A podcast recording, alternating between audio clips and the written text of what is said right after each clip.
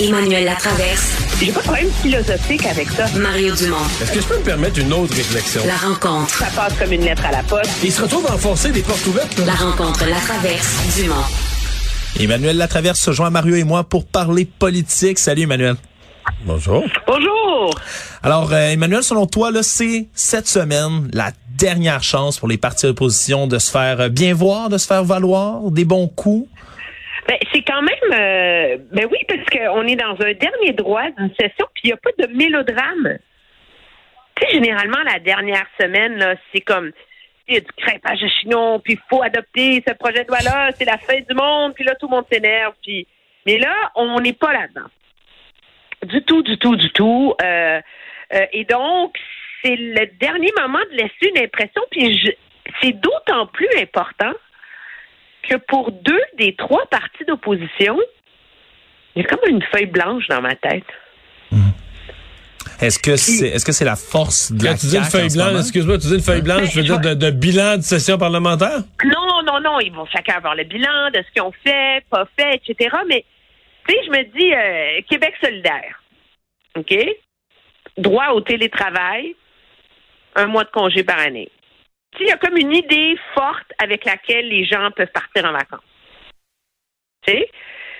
Parti libéral, c'est quoi? C'est le seul mot comme, qui me vient en tête, c'est pénurie de main-d'œuvre. Ouais, mais là, ils vont sortir pas- tout leur programme en fin de semaine, là. Ils vont tout déballer ce Ben, week-end. Ben, il, il va. Mais moi, je leur souhaite que ça. Il y a une idée forte là-dedans, là. Tu sais, ça prend un, un truc au cours duquel les gens peuvent se rallier. Puis cette réflexion-là m'est venue ce matin quand j'écoutais le, le point de presse du Parti québécois sur euh, ce qu'il propose en santé.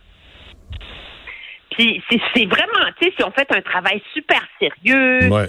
c'est bien ficelé, mais des soins accessibles et près de chez vous, des soins à domicile et du personnel en soins respectés et à votre service. Tu vas partir cet été, tu Hey, moi, le, parti le PQ, là, je te dis qu'ils vont donner le coup de pied dans le nez Non, mais euh, Emmanuel, le Parti québécois, là, c'est c'est triste ce que je vais dire pour eux, mais ils sont à l'étape où euh, c'est plus leur point de programme qu'on regarde, parce que ton programme en santé, on va le regarder si tu as une chance de gouverner. Là. La question qui se pose pour le Parti québécois, c'est est-ce que le parti, c'est pas est-ce que le parti va gagner les élections puis gouverner le Québec, c'est est-ce que le parti doit survivre pour garder le réverbère allumé, là, pour garder... Non, mais c'est ça, pour garder l'idée de la souveraineté. C'est important, ces idées-là. Rappelle-toi la dernière campagne électorale en, en 2018. Tu sais, Québec solidaire a fait tout un truc autour le transport en commun gratuit puis la gratuité des soins dentaires. Tu sais, c'est des idées simples auxquelles l'électorat peut se rattacher pour s'intéresser à un parti politique. Hmm. Puis là, en ce moment, comme je te dis, ont leur truc de le droit au télétravail, les vacances par année. Ça prend, c'est, tu vrai qu'en termes de politique publique, ça prend des programmes ficelés, sérieux. Tu puis je- tu le connais, moi, je crois aux vertus de la nuance en politique. Mais ça prend quand même quelque chose pour inciter monsieur, madame, tout le monde à s'intéresser à toi. Est-ce que la situation serait la même, selon toi, Emmanuel, si la CAQ était pas aussi forte dans les sondages, par exemple? Est-ce qu'on se crêperait plus le chignon à l'Assemblée nationale pour tenter d'avoir, si on veut, le micro pour euh, mettre en avant ces mesures? Ben, je pense que monsieur, je pense que je pense pas que ça a rapport avec la force du, parti. Je pense que monsieur Jolin, le leader parlementaire, puis le gouvernement, euh, en fin de session, il y a une obligation de résultat quand tu es à la veille des élections. Puis je pense que c'est ce qui fait qu'ils ont fait des compromis importants, comme par exemple sur le droit de la famille, en retirant euh, ce qui touche la gestation pour autrui, puis tout ça, parce que c'est- pas tout à fait bien ficelé, ça suscite beaucoup de divisions. À un moment donné, tu passes à l'essentiel, tu sais. Et je pense que c'est ça davantage qui explique l'import- le, Mm. le fait qu'on soit pas dans un mélodrame de, de projet de loi, mais de partir avec des idées fortes, c'est essentiel. Rappelle-toi Justin Trudeau en 2015. Il n'a pas dévoilé tout son programme, mais le monde sont partis l'été, puis ils savaient que chaque famille allait avoir 1200 pièces dans ses poches avec une nouvelle allocation pour enfants. Il y avait une idée forte, claire, précise.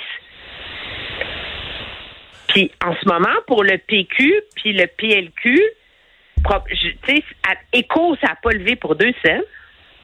Fait que j'espère que terme de leur congrès, ils vont avoir une idée comme ça, là, tu sais, comme ça rentre en une ligne, là. Parce que sinon, on va parler de tout ce qui va pas bien, la langue, l'immigration, de tout ce qui est mais, eux, là. Dans le cas du PQ, ce que les gens. Tout est ailleurs. Non, non, mais ce que les gens. Cet été, là, quand les gens vont parler du PQ, là, ils vont dire ça va mal. Ça t'en sort. Mettons, moi, je suis le PQ. Je suis un stratège du PQ, là. Mais cet été, quand les gens vont parler de toi, ils vont dire ça va mal. Ça, t'en sortiras pas. Ils vont juste dire ça. ça. Ils vont toutes les phrases vont commencer par ça va mal. Fait tout ce mais il faut qu'il y ait un mais. Ben, c'est ça que j'allais dire. Tout ce qui te reste, c'est installer le mais. Faut que tu installes l'idée là, que mais, ça serait une grosse perte s'il n'y avait pas un parti souverainiste à l'Assemblée nationale. Puis il y a assez de gens qui se mettent à penser, il y a assez de souverainistes, assez qui se mettent à dire ça, à penser ça. Ben peut-être qu'il y en a quelques-uns qui vont revenir au bercail. Puis là, oups, ça va paraître un petit peu d'un sondage. Puis là, tu vas remonter. Puis là, Mais je veux dire, euh, t'es plus à une étape si t'es le PQ, mettons que tu proposes de, de geler le prix de l'essence. Je pense que le PQ doit recruter Alice Lévesque comme candidat. Ben oui. Oui, elle, est fâchée contre Lucien Bouchard, la sœur de René Lévesque. 94 ans, la madame, mais encore bien vive d'esprit, son enjeu, la qualité de ses écrits, là. Ben, elle a publié une lettre parce qu'elle est fâchée contre M. Bouchard qui a dénigré le PQ euh, dans ses entrevues multiples la semaine dernière. Mais quand je lisais sa lettre, je me suis dit, c'est un des beaux plaidoyers que j'ai vus pour le PQ Vraiment? dernièrement.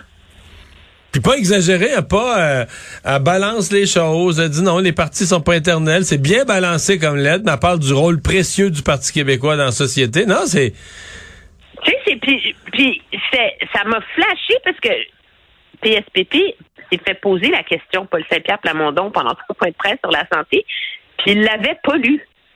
Il était pas au courant de la lettre.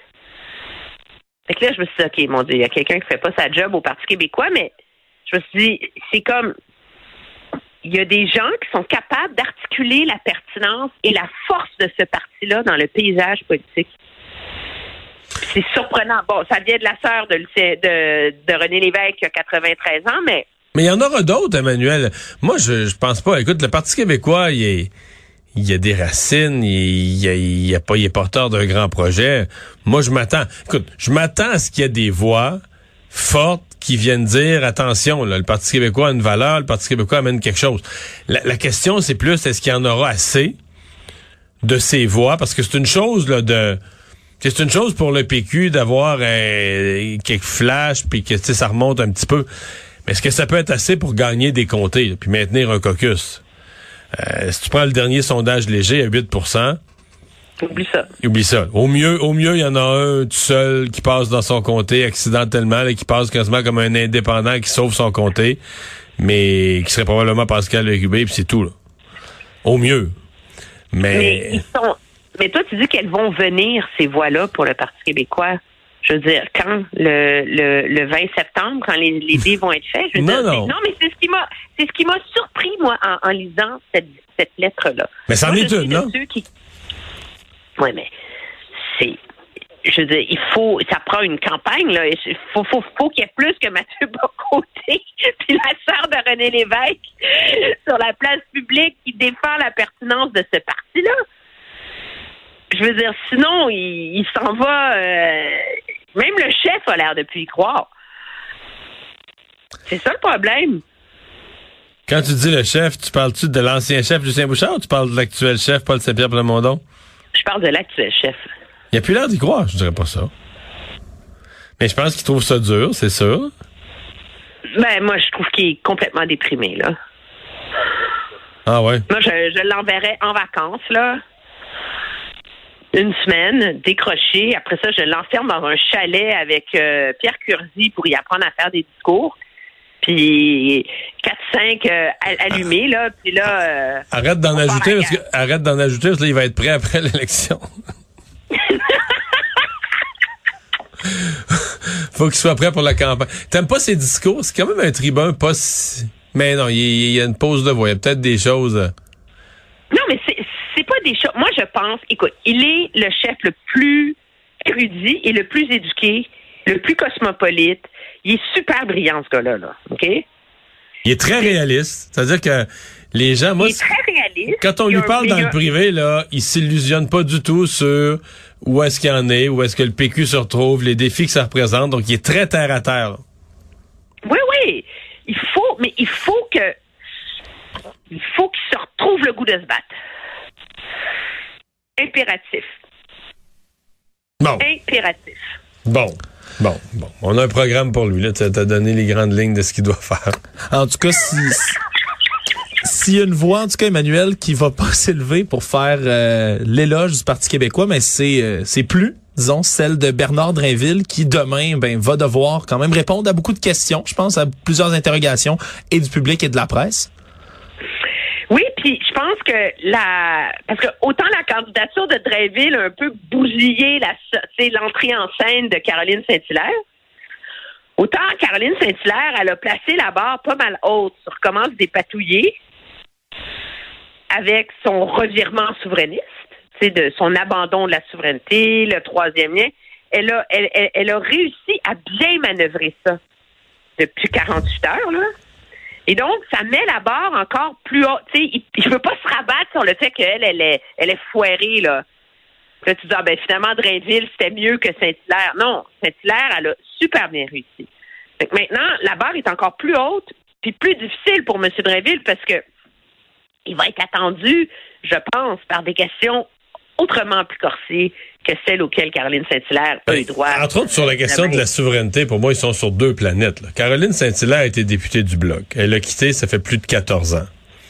Euh, entre-temps, elle a été mairesse de Longueuil, une grande ville où elle a dirigé dans son dans son caucus de, de, de, de candidats puis de, de conseillers municipaux. Il y avait des fédéralistes, des souverainistes, les gens qui votaient pour elle, plein de fédéralistes qui l'adoraient comme mairesse, qui trouvaient que c'était une super mairesse qui votait pour elle. Fait tu comprends? hein? Puis quand elle a fait la joute, mettons, pis ça te parlait pas de souveraineté toutes les cinq minutes, tout énervé, là. Tu sais, donc, pour- non, mais pour moi, pour moi, c'est, c'est con- on est complètement, complètement ailleurs. Bernard Drainville, dire, il était au parti. La dernière fois que le Parti québécois était au pouvoir, il y a, il y a, il y a 7-8 ans, il était un joueur clé de cette équipe-là. là. Il était le, le- le- le- le- un des ministres les plus seniors, les plus stratégiques de l'équipe. Puis ensuite, Il voulait être chef. ben, c'est ce que j'allais dire. Ensuite, il a voulu être chef. Donc, c'est ça n'a rien à voir. là. C'est un engagement péquiste, souverainiste, beaucoup plus fort, beaucoup plus récent, beaucoup plus intense. Et donc, beaucoup plus, un virage beaucoup plus abrupt, là. C'est un virage en épingle que lui a à faire. là. Oui, puis un virage en épingle où il doit convaincre que c'est l'épingle est encore plus petite parce qu'il doit convaincre que c'est pas par opportunisme.